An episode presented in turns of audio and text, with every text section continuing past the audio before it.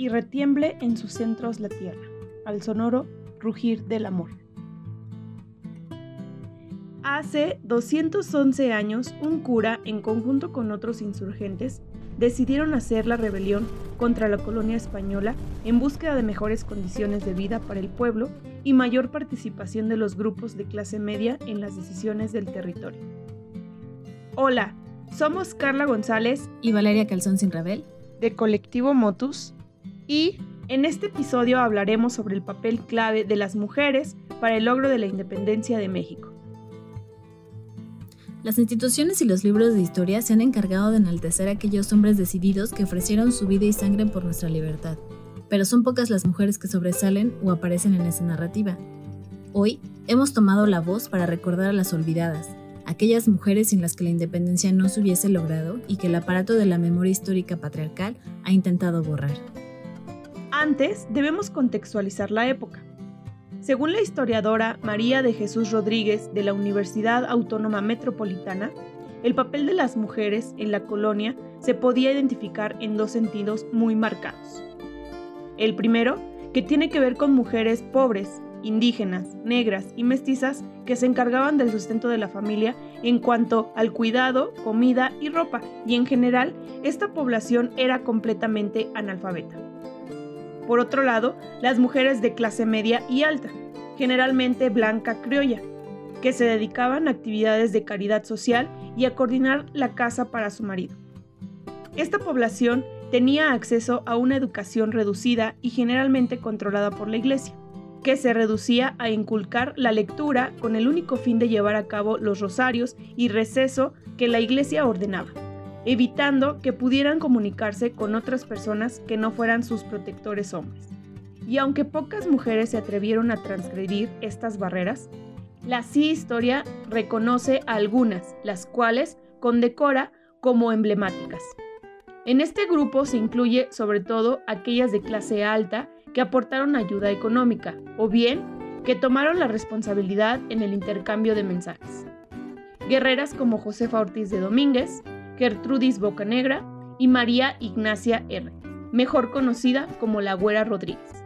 Sin embargo, en otros espacios en donde imperaba la pobreza y escaseaba la alfabetización, existe poco reconocimiento de las mujeres que apoyaron el movimiento desde su trinchera. Por ejemplo, están las mujeres que permanecieron en sus comunidades para mantener el hogar, quedando totalmente a cargo del cuidado de los hijos. También sostuvieron la economía mediante el trabajo de las tierras e incluso cuidaron la salud de los heridos que regresaban. Por otro lado, hubieron mujeres que defendieron sus comunidades ante el ataque y asedio de los españoles. Guadalupe Gómez y Cecil Sansores en su texto titulado Sin la lucha de las mujeres no habrá independencia, explican que justamente fueron las mujeres quienes se encargaron de la limpieza de la sangre de las batallas. Además, fueron ellas quienes tomaron el riesgo de conseguir víveres y agua para continuar la batalla. El compromiso de las mujeres en la independencia queda claro como en lo sucedido durante el asedio a Tlacotepec. En ese lugar, el ejército insurgente enfrentaba una seria escasez de comida. Ante esta situación, un grupo de mujeres, encabezadas por Antonia Nava y su amiga Catalina González, se presentaron frente al general Nicolás Bravo diciendo, no podemos pelear, pero podemos servir de alimento para que sea repartido como ración a los soldados. Sí, estaban dispuestas a ofrecer su cuerpo como alimento a las tropas. Incluso Antonia cortó su piel para desangrarse, pero los insurgentes, al ver esta acción, lo impidieron. Antonia se desvaneció. Ante esta acción, el grupo de mujeres se armó de machetes y garrotes, salieron y se unieron a los insurgentes para pelear en contra del enemigo. Pero hubo otras mujeres que quedaron difíciles de arrastrar en la historia. De ellas, solo llegó a nosotros uno de sus nombres, un apellido, un apodo o el lugar de sus actos heroicos.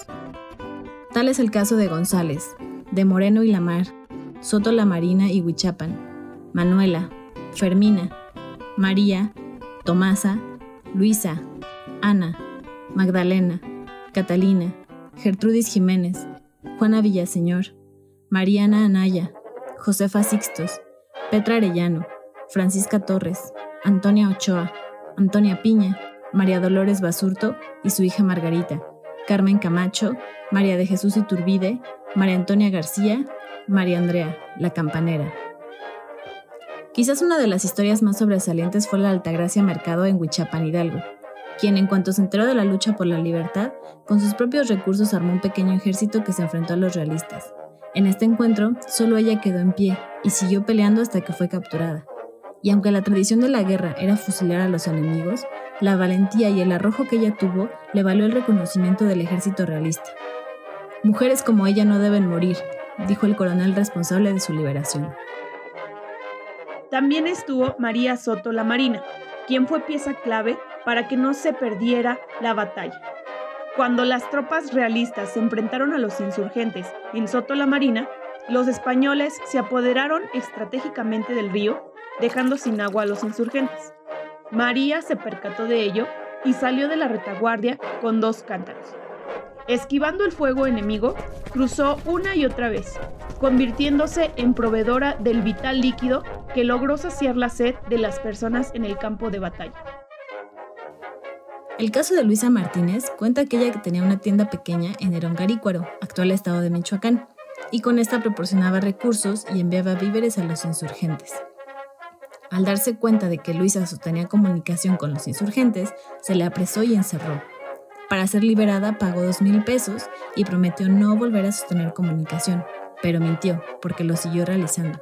En consecuencia, fue encerrada varias veces hasta que ya no pudo pagar y fue fusilada en el cementerio del lugar en 1817.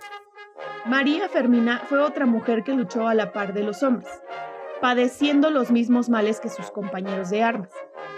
Algunas veces ella tomaba el fusil de alguno de los muertos o heridos y sostenía fuego para el rescate de los caídos. María Fermina murió en acción en Chichualco, defendiendo el fuerte junto a Vicente Guerrero en 1821. Manuela Medina, llamada la capitana, levantó una compañía de independientes, participando en al menos siete acciones de guerra, y murió en 1822 a consecuencia de heridas que recibió en su último combate. María Petra Turuel de Velasco protegió a los insurgentes presos. Ana García acompañó a su esposo Félix a la guerra y lo salvó de dos sentencias de muerte. Las hermanas González, de Pénjamo, sacrificaron su fortuna y derribaron su casa para unirse a la lucha. También las hermanas Moreno, así como Francisca y Magdalena Godos, que durante el sitio de Coscomatepec hacían cartuchos y cuidaban a los heridos. Aunque en este podcast quedan fuera muchas mujeres de las cuales se ha perdido el registro, es importante reconocer que sin ellas la lucha habría tenido otro destino. A propósito, Natividad Gutiérrez en su texto Mujeres, Patria y Nación 1810-1820 menciona que la gran mayoría de mujeres de esa época no aprendieron a ser patriotas y nacionalistas a través de la educación. Su conciencia patriótica la forjaron innumerables circunstancias de inestabilidad, de injusticia o de invasión familiar provocadas por las reformas borbónicas. En la actualidad existen muchas luchas que se están llevando a cabo para la completa idea de libertad, como es el acceso a la maternidad deseada, espacios libres de violencia y al derecho de ser libres en las construcciones patriarcales. ¿Podríamos comparar las luchas de las mujeres en la independencia con la lucha feminista actual? Nos gustaría saber qué piensas y si alguna vez habías escuchado sobre estas mujeres en los libros de historia o alguna película. Escríbanos en nuestras redes sociales en Facebook, YouTube e Instagram como Colectivo Motus. Nos escuchamos en la siguiente.